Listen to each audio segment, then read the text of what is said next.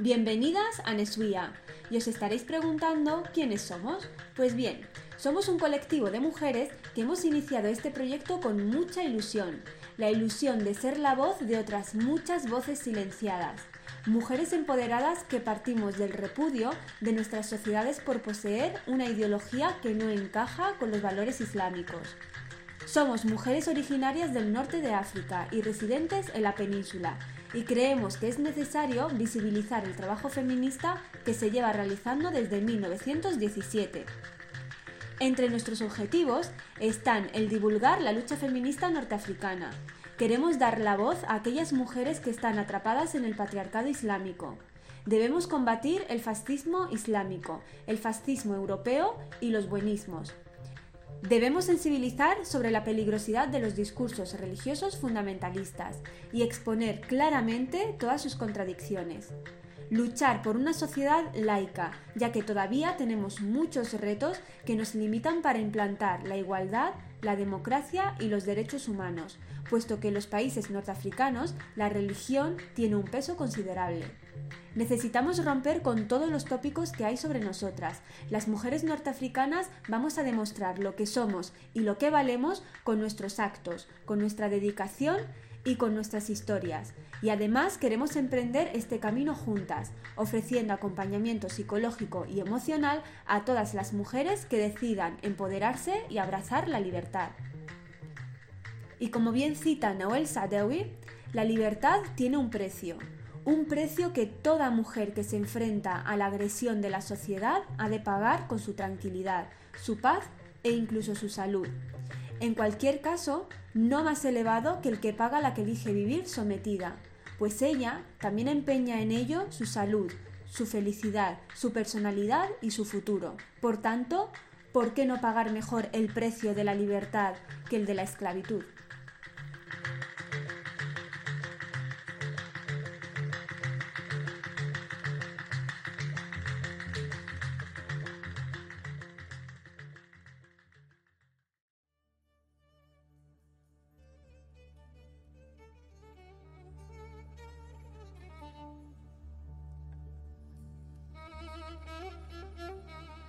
Desde que nacemos, la sociedad se encarga de hacernos saber el lugar que debemos ocupar, privándonos en la mayoría de los casos a cualquier forma de expresión que sobresalga de las normas y el control establecidos por considerarse inapropiados e incompatibles con la imagen de buena niña o buena mujer.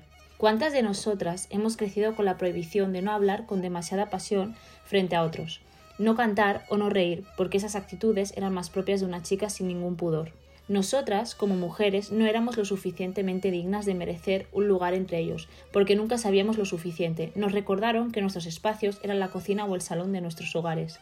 Y sin saberlo, nos regalaron el encuentro con otras mujeres. Conquerimos esos espacios y recuperamos nuestras voces. Y lo que es mejor, juntas sonábamos más fuertes. Cada encuentro suponía la reconciliación con una misma, ya que convertimos la palabra en nuestra arma más poderosa. Reinventamos espacios de control, en lugares de intimidad, donde compartir nuestras experiencias y sueños, para devenir en referentes para otras muchas mujeres. Y así fuimos recuperando los espacios públicos de los que tanto nos habían privado y empezaron a temernos, porque sí, nos temen, nos temen porque saben todo el control que se requiere para mantenernos a raya. Y aquí estamos, dispuestas a hablar de lo que no se habla, de romper los tópicos sobre la mujer norteafricana, de compartir experiencias sobre la condición de la mujer en el patriarcado islámico y muchas más cuestiones. Así que preparaos para lo que os traemos próximamente, porque no es nada más y nada menos que nuestras voces cargadas de razones y nuevas luchas y territorios por conquistar. ¿Nos acompañáis?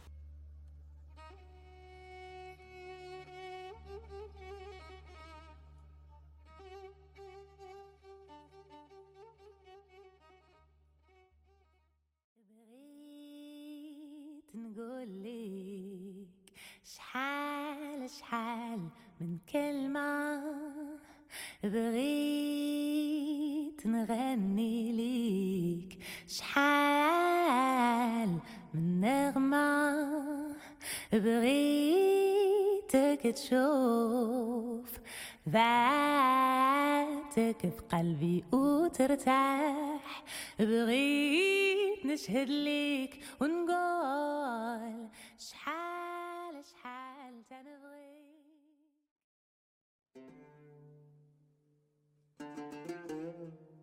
El feminismo, esta palabra que representa todo un posicionamiento, gritando al mundo reclamando una vida digna y equitativa, liberándonos del patriarcado que nos ahoga y justifica todo tipo de injusticias, control e humillación a los derechos de las mujeres. Pedimos libertad e igualdad, que nos dicen que los tenemos ganados, pero nada más lejos de la realidad. Y desde Nesuía queremos estar en la cita del 8M, pero a nuestro modo, nada de teoría, que sea un grito desde el alma, desde la experiencia y desde la honestidad de mujeres que hemos sufrido el peso de la cultura y la religión islámica y con mucha valentía nos abrimos camino hacia la vida que queremos para nosotras y agradecidas al movimiento feminista laico, que es nuestro faro, nuestro camino y nuestra ilusión.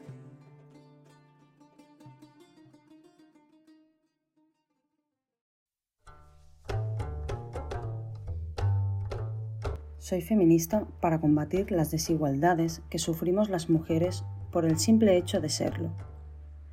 El feminismo me ha permitido liberar la mente del sistema patriarcal, pero sobre todo de la religión.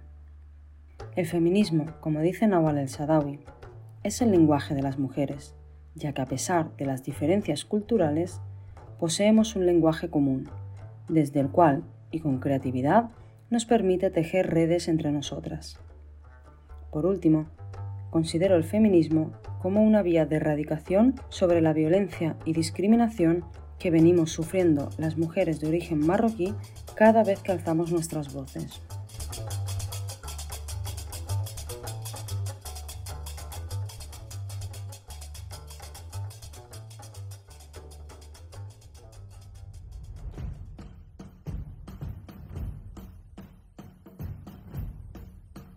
Soy Liz, soy marroquí catalana y contestando a la pregunta ¿qué significa para mí el feminismo?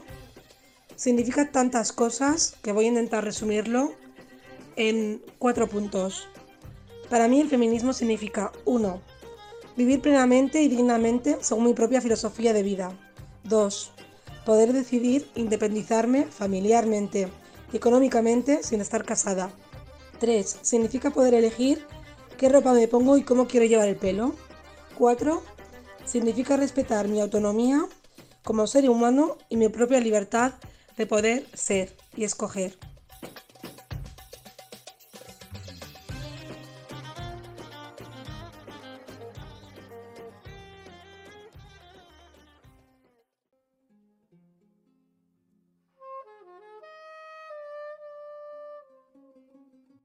El primer punto de inflexión en mi vida que me hizo ser necesariamente para sobrevivir feminista fue eh, lo naturalizado que estaba el maltrato eh, en mi contexto familiar. Se pegaba a las mujeres y no había un rechazo hacia esos maltratadores. Estaba muy normalizado. Y las mujeres propias maltratadas toleraban ese maltrato y lo normalizaban incluso romantizándole hasta ciertos extremos que para mí eh, me eran muy, muy difíciles de comprender y cómo eh, al mismo tiempo veía eso ¿no? en el contexto y en, en, los países de origen de mis padres, pero luego llegaba aquí y veía que aquí sí que se estaba trabajando un poco más ese tema de concienciación, que no estaba ya tan normalizado, aunque seguía estando esa misma violencia, sobre todo a lo mejor en áreas más rurales o a las que llegan menos ¿no? los movimientos políticos progresistas, pues creo que ese para mí fue el primer punto de decir, esto no me está cuadrando, esto no me parece justo, yo no quiero ver sufrir a más mujeres de mi familia, ni mucho menos que el día de mañana me toque a mí pasar por lo mismo y que la gente lo normalice. Otro punto de, inflexión fue vivir de muy cerca mía el asesinato de una mujer de mi familia a manos de, su, de su marido. Ver cómo eso me tocaba tan de cerca fue otro punto que me hacía cada vez buscar más en los libros y en el conocimiento y, en el feminismo la justicia, una justicia que yo deseaba. Otro pequeño punto de inflexión fue ponerme un hijab una vez en Marruecos para ir al hammam.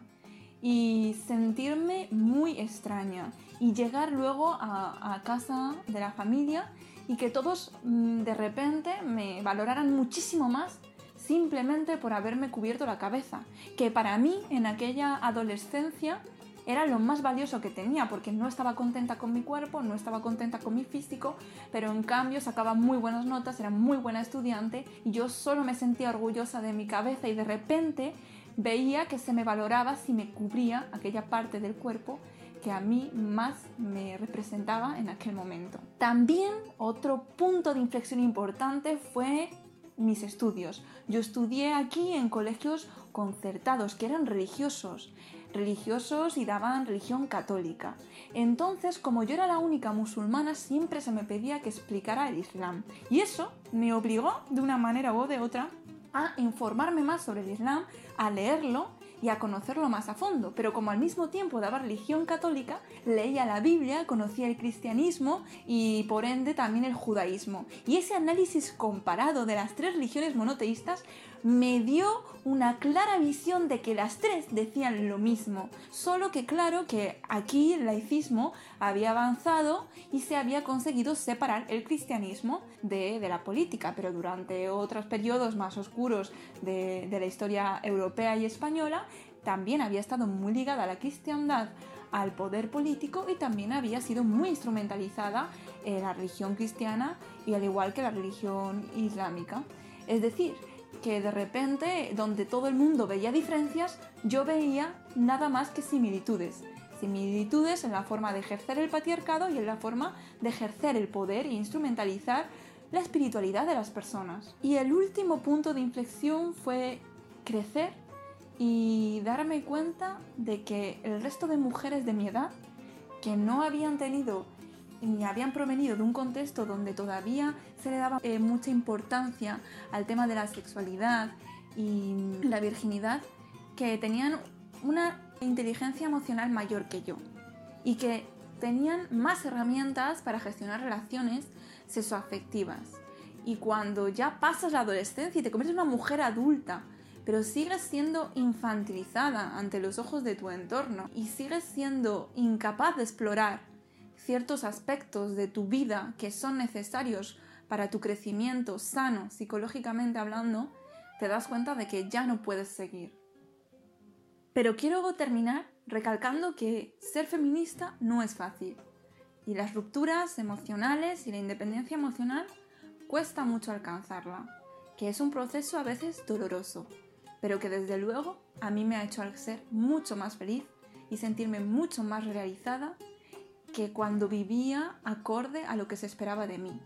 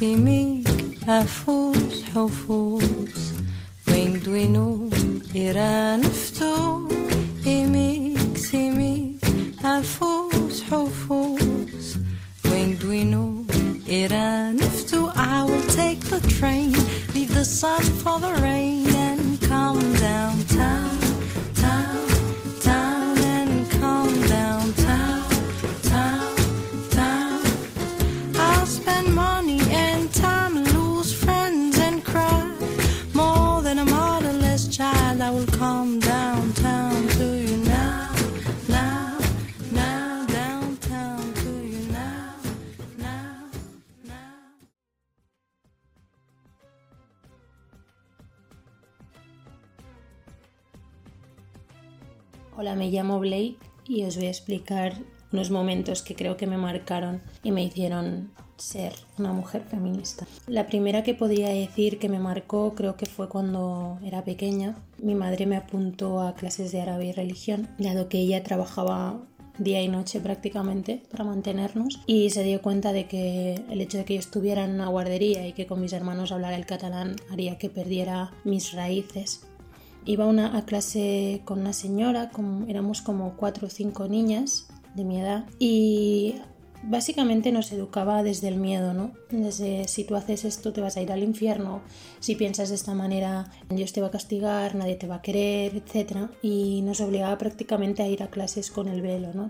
tendríamos como alrededor de 7 u 8 años. Creo que a medida que íbamos con ella nos íbamos cuestionando cada día más sus conductas y sus cosas y lo que decía y lo que dejaba de decir. Y hubo una vez en el que no fuimos con el velo, decidimos ir dos sin, sin él y se nos, se nos insultó, se nos dijo que iríamos al infierno, que no podríamos seguir así, que ella no iba a aceptar que fuéramos a clase sin eso. Entonces mi madre me acuerdo ese día que me regañó, me dijo que no serviría, que Dios me castigaría, que, que no podía ir así, que por qué había hecho eso. Creo que ese fue como el primer momento de decir la educación del miedo, ¿no?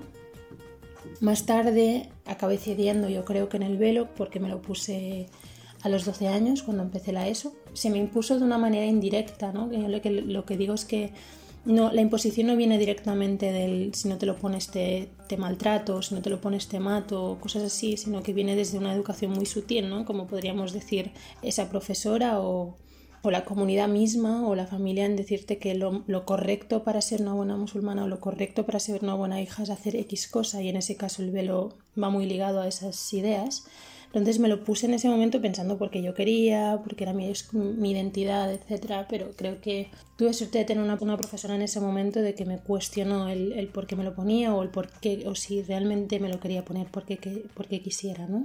Me lo quité con muchas peleas internas, cuestionándome si realmente Dios me iba a castigar, ¿no? Como he dicho, la educación del miedo. Luego el siguiente paso fue que a medida que iba creciendo, yo soy la pequeña de, dos, de tres hermanos, otros dos son varones y como la educación diferencial ¿no? de, los privilegiados y la oprimida. Es decir, eh, los cuidados, la limpieza de casa, los quehaceres recaían en mí. En cambio ellos nunca hacían nada. Si querían salir no tenían que dar explicaciones a nadie. Si querían tener relaciones no, no se cuestionaba. Si pensaban X cosa tampoco. Es decir, en todo recae en, en los hombros de las mujeres, como digo yo, ¿no?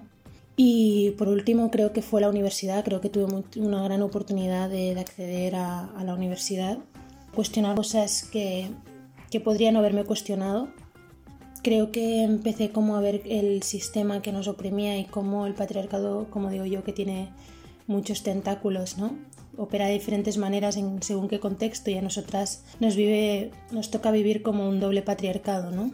Y me alegro muchísimo de, de ver cómo tenido un prisma ¿no? de, de, diferentes culturas, diferentes contextos y religiones y poder ver de una manera u otra, desde una manera más o menos objetiva, el cómo opera estos dos sistemas y el cómo poder combatirlos. Y creo que estoy muy orgullosa de, de participar en un colectivo así, de, de, conocer a mujeres que piensan parecido a mí, de tener afinidad en ese contexto y sobre todo de no sentirme sola.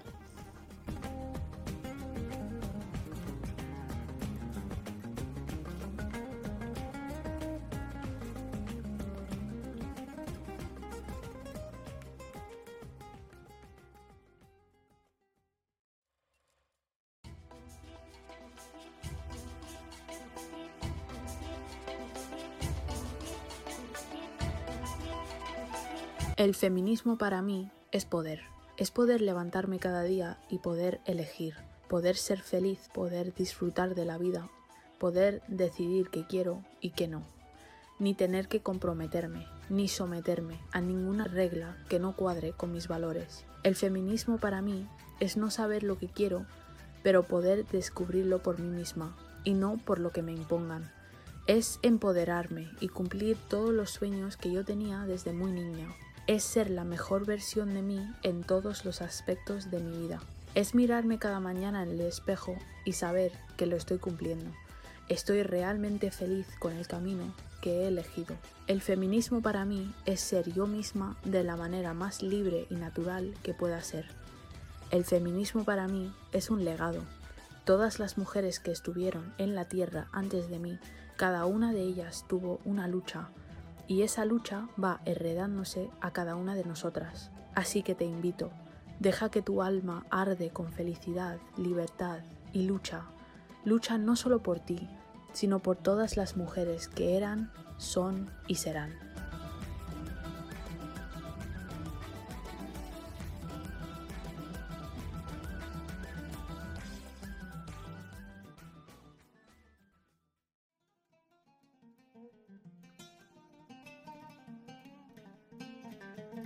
El feminismo para mí ha supuesto, entre otros muchos cambios y avances en mi vida, sobre todo el logro de la libertad de conciencia, algo fundamental para cualquier persona y que es muy difícil conseguir y hay que trabajarlo demasiado, sobre todo cuando se parte de una educación basada fundamentalmente en un patriarcado islámico, un patriarcado que tiene mucho peso en nuestros contextos y sobre todo sobre nosotras las mujeres.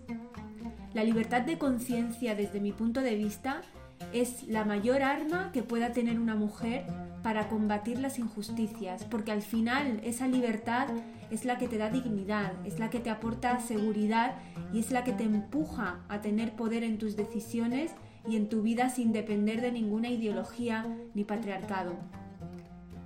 Para mí, si no hay libertad de conciencia, es muy difícil e imposible que haya libertad de elección. En mi caso el feminismo está presente desde una edad muy temprana y nace desde la rabia que te causan tantas injusticias por simplemente ser una niña, ser una mujer.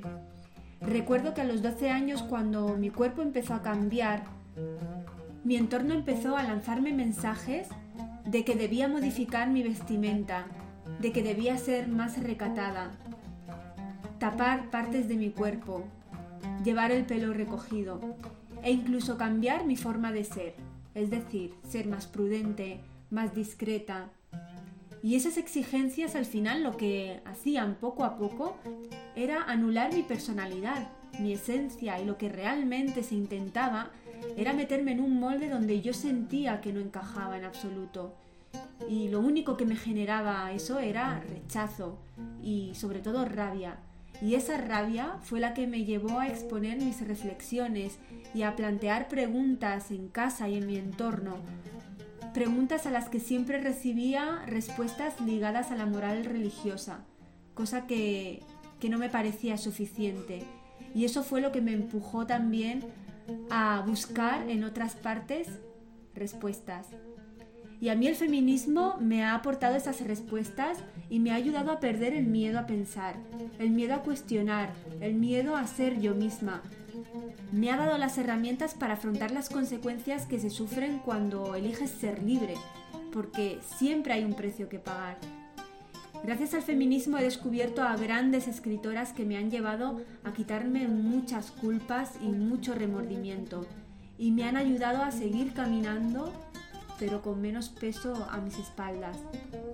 Y el feminismo me ha aportado buenas razones por las que luchar por mi independencia y emancipación como mujer. Y me ha enseñado también a detectar y a echar fuera cualquier elemento patriarcal encargado de tapar mis ideas. El feminismo me ayuda a perder el miedo, porque para mí la libertad es no tener miedo.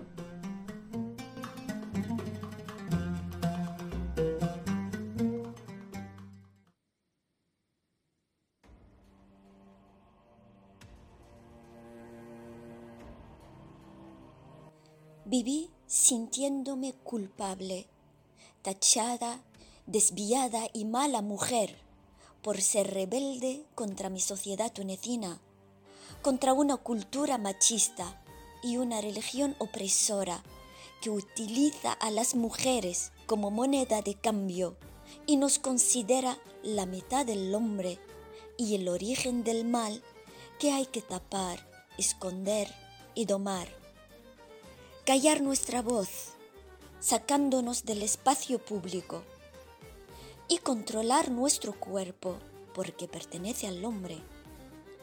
Y el feminismo me ha aportado luz en mi vida, me ha validado como mujer y me ha confirmado que sí, que mi cultura y mi religión son patriarcales y opresores. Y no hay que tener miedo a decirlo alto ni sentir vergüenza por ello. Y también que no soy culpable por decir no, por criticar lo que no me conviene y caminar hacia donde yo quiero.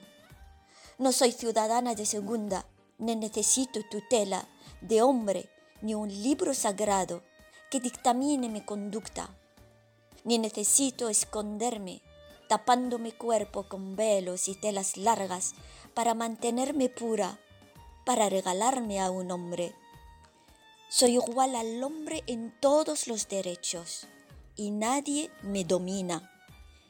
Y el feminismo laico me ha reforzado. Es mi derecho exigirlo y no soy culpable por ello.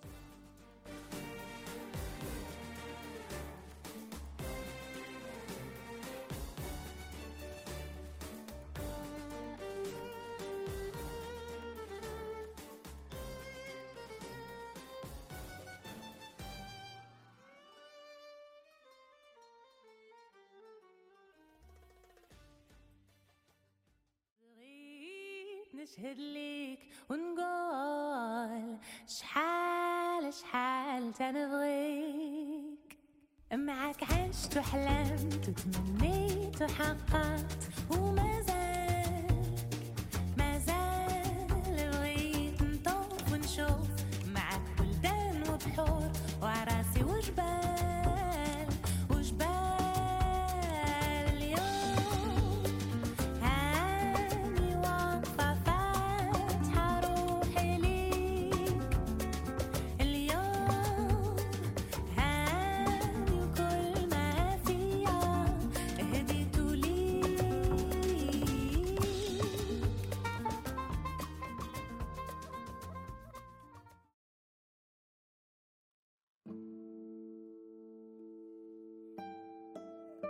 La realidad está en los ojos de la que la mira.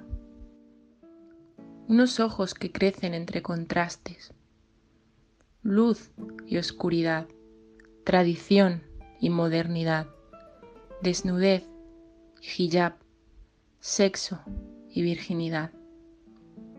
Ojos que se nublan con palabras como valor, pecado, respeto, himen, familia, tradición, Alá.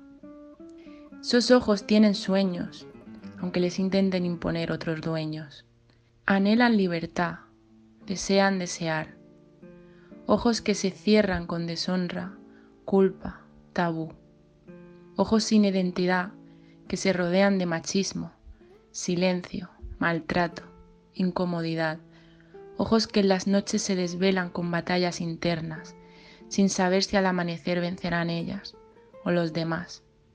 Ojos que se contradicen, se reprimen, se defraudan por defraudar. Lloran heridas de pecados que son deseos. Deseos que son felicidad y necesitan valor. Valor para ser unos ojos que se atrevan a cambiar el paisaje. Un paisaje propio sin miedo, ni culpa, ni vergüenza, ni contradicción. Ojos que mantengan la mirada aun estando llenos de deseos, aun gritando libertad. Ellas y sus ojos, nosotras y nuestra realidad.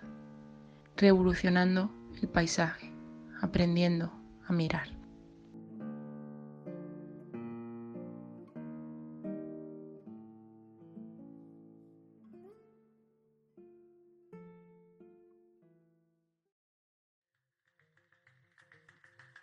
Gracias por escucharnos. Esperamos que te haya gustado y si es así, lo puedas compartir para dar difusión a esta realidad que se encuentra invisibilizada a día de hoy, pero que existe. Seguiremos publicando para que nos podáis conocer más y sobre todo conozcáis la realidad de muchas mujeres que se encuentran en contextos muy muy complejos. Así que nada, gracias nuevamente. Nos vemos pronto.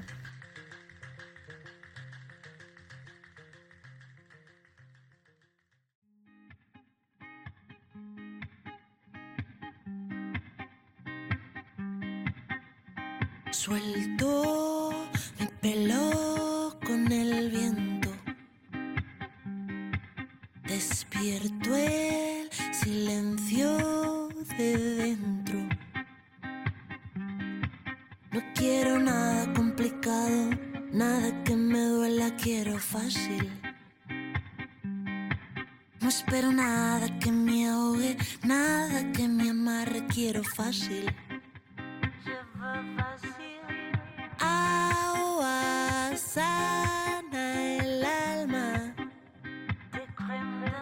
Ay, ay, ay, agua moja y dame. Respiro el cielo vacío, mi fuerza. Ya que sabe la riqueza que yo tengo y que me quita,